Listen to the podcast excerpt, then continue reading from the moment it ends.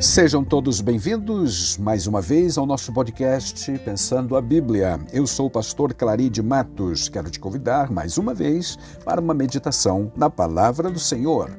Temos estudado nos últimos episódios um pouco a respeito dos valores do reino de Deus, a relevância do Sermão do Monte para a igreja de Cristo Jesus chegou a vez de falarmos um pouco sobre a segurança que nós encontramos em Deus. E dentro do Sermão do Monte, o Senhor Jesus falou sim a respeito desta vida que temos aqui na terra e que ela não deve ser pautada pela ansiedade, pela inquietude, pelo desconforto ou então a insegurança, mas sim termos a verdadeira segurança de uma certeza plena e absoluta de que Deus cuida de todos nós aqui e quando esta vida findar, teremos um lugar no céu para desfrutar com Ele a eternidade sem fim. Em Lucas 12, 15, nós lemos: Acautelai-vos e guardai-vos da avareza, porque a vida de qualquer não consiste na abundância do que possui. Presumivelmente, presumido, aliás, bens materiais. A vida de qualquer não consiste, não se resume a bens materiais. Não podemos colocar a nossa esperança nas riquezas deste mundo, mas sim em Deus. E por que não? Porque as riquezas da terra são passageiras, são transitórias, são efêmeras. É por esse motivo que Jesus aconselha em Mateus 6,19 a seguir, dizendo: Não ajunteis tesouros na terra, onde a traça e a ferrugem tudo consomem e onde os ladrões minam e roubam. Mas ajuntai tesouros no céu, onde nem a traça, nem a ferrugem consomem e nem os ladrões não minam nem roubam também. No céu não entra ladrão efetivamente. Porque onde estiver o vosso tesouro, aí estará também o vosso coração.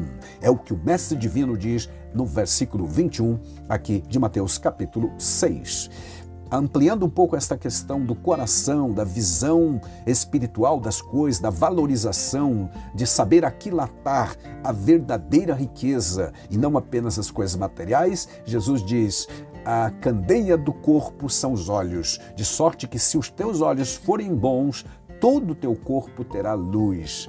Se, porém, os teus olhos forem maus, o teu corpo será tenebroso, de sorte que a luz que em ti há se, portanto, aliás, a luz que em ti há são trevas, quão grandes trevas!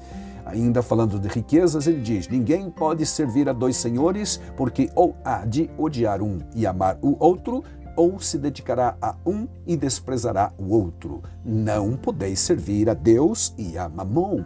Observe aqui que ele não disse que é difícil servir a Deus e a Mamon, mas disse é impossível. Por isso vos digo, diz ele, não andeis cuidadosos quanto à vossa vida, pelo que haveis de comer ou pelo que haveis de beber, nem quanto ao vosso corpo, pelo que haveis de vestir. Não é a vida mais que o mantimento e o corpo mais que a vestimenta? Olhai para as aves do céu, que não semeiam nem cegam, nem ajuntam em celeiros, o vai, vosso Pai Celestial as alimenta. Não andeis aliás, não tendes vós muito mais valor do que elas, do que as aves? E ainda o verso 27. E qual de vocês poderá, com todos os seus caprichos, com todos os seus cuidados, acrescentar algo à sua vida, por exemplo, um côvado à sua estrutura, jamais isto acontecerá. Por quê? As pessoas neste mundo materialista que são, e o mundo realmente tem se. Quando dizemos mundo, estamos falando do sistema que rege a vida das pessoas no mundo, os hábitos, os costumes praticados, vivenciados pela humanidade nos dias atuais. Cada dia mais materialista, cada dia mais secularizada a vida. E isso tem afetado também, naturalmente, a Igreja de Cristo Jesus, crentes aqui e ali, focando simplesmente no que é material, esquecendo-se da prioridade de sua vida, que é Deus e as coisas espirituais. Se seguirmos lendo este capítulo 6, chegaremos, por exemplo, ao verso 33, onde o Senhor Jesus diz: Buscai em primeiro lugar o reino de Deus e a sua justiça, e estas coisas vos serão acrescentadas, ou seja, serão dadas por acréscimo. Agora, não, aqui não há uma promessa de que recebemos todas as coisas, apenas as coisas que foram mencionadas no contexto, especialmente no versículo 25, que resume-se a comer, beber e vestir. Portanto, repetindo, Mateus 6:33 não promete que se você buscar o reino de Deus, tudo vai ser concedido a você, como se buscar a Deus ou adorar ou orar ou fazer alguma consagração seria uma moeda de troca para comprar as coisas todas que você deseja. Não é exatamente esta a, a, a, questão aqui e nem este é o ensino do mestre divino. É para buscar o reino de Deus e a sua justiça com prioridade não com exclusividade também, mas com prioridade. E então estas coisas mencionadas no contexto serão acrescentadas. Amém. Aleluia. Neste nosso episódio, nós temos que considerar que as riquezas materiais são contrapostas às riquezas do céu. E por quê? Porque as da terra são todas passageiras, transitórias, um dia acabará. Ou então nós mesmos partiremos e as deixaremos para outros. Portanto, para ajuntar tesouro na terra e ficar com o coração nelas, como disse Jesus, é uma loucura, como lemos em Lucas 12, na história de um homem rico que estava regalando-se com uma grande colheita que produziu a sua lavoura, e então Jesus diz: Louco, esta noite te pedirão a tua alma, e o que tens preparado para quem será? Então, Jesus, aplicando o ensino da parábola, diz: Assim será com aquele que é rico para com o mundo, para com os homens, no nível humano, material, mas esqueceu de enriquecer para com Deus. E como a gente arranja riqueza, como a gente acumula tesouros no céu. Naturalmente, vivendo aqui uma vida piedosa, uma vida espiritual exemplar, de oração, de consagração e de também estudo da palavra de Deus. Riqueza do céu e riquezas da terra estão em contraste por Jesus. E ele vai dizer que onde estiver o nosso tesouro, ali estará o nosso coração. E o que é o tesouro? Aquilo que presumimos ou consideramos de maior valor para a nossa vida. Isto é o que é a definição realmente de tesouro. E literalmente nós sabemos o coração estará naquilo que mais valorizamos, sejam coisas imateriais ou sejam coisas materiais. Que elas as coisas imateriais venham compor o nosso tesouro. Então, realmente teremos algo duradouro efetivamente glorifique a Deus também. Há muita gente caindo na idolatria à riqueza. E Jesus disse: Não podeis servir a Deus verdadeiro e a Mamon. Mamon tem sido identificado pelos religiosos, pelos evangélicos, pelos, pelos estudiosos, pelos teólogos de forma geral, como um Deus da riqueza, ou melhor, a divindade que protegia ou abençoava as pessoas com riqueza, enfim, adorava-se Mamon para ser rico, vamos colocar desta forma. Assim como muitos hoje também querem apenas a prosperidade material, já havia um Deus, uma divindade cuidando desse, desse quesito. E o Senhor Jesus disse: não adorem o dinheiro. Quando o coração está voltado só para o que é material, só para a riqueza ou só para o dinheiro, nós estamos adorando essa divindade chamada Mamon, como diz o Senhor Jesus. O coração deve estar no lugar certo. A Bíblia nos orienta que nós precisamos amar a Deus sobre todas as coisas, ou seja, acima de qualquer coisa Deus. Tudo que vem ocupar aleluia, o lugar primeiro que Deus deve eh, estar em nosso coração constitui um ídolo ou uma idolatria. Deus nos guarde, nos abençoe poderosamente quanto a isso e não haja espaço para nenhum tipo de idolatria, seja riqueza, seja bens materiais ou qualquer outra coisa.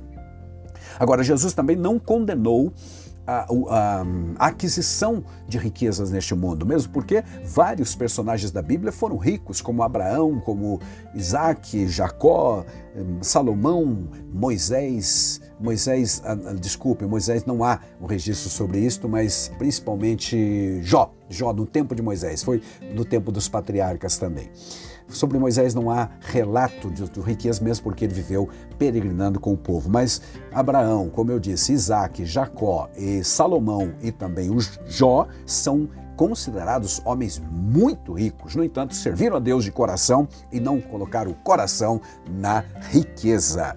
Salmo 62 diz exatamente isso lá pelo versículo 10. É, não se a vossa riqueza se uh, vossas, vossos bens prosperarem, aumentarem, não coloque neles o coração. Literalmente está escrito dessa forma: se os seus, as suas riquezas, as suas riquezas aumentarem, não coloque, não ponhais nelas o coração, não não faça disto o centro da sua vida e a primeira preocupação. Tenha uma vida equilibrada. Busque a Deus, coloque em Deus a sua esperança. Busque o reino de Deus e a sua justiça para viver em tranquilidade, em quietude, em sinceridade, em tranquilidade espiritual.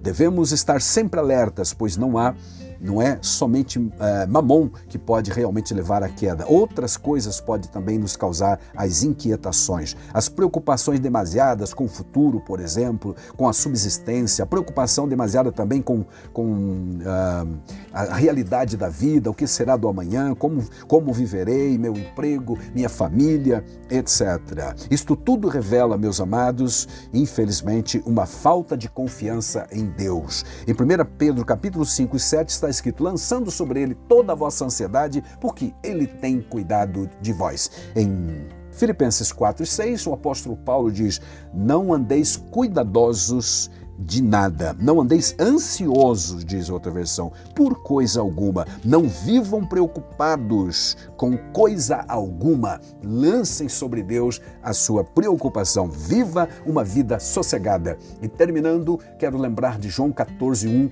onde o Senhor Jesus, de forma magistral, nos diz: Não se turbe o vosso coração. Crede em Deus, crede também em mim. Na casa de meu Pai há muitas moradas para nos alegrar o coração e, e, alimentar a nossa esperança. Deus em Cristo te abençoe, meu prezado irmão, minha prezada irmã, e que nós todos possamos viver uma vida sossegada, tranquila, calmo, sereno e tranquilo, como a gente cantava antigamente. Amém.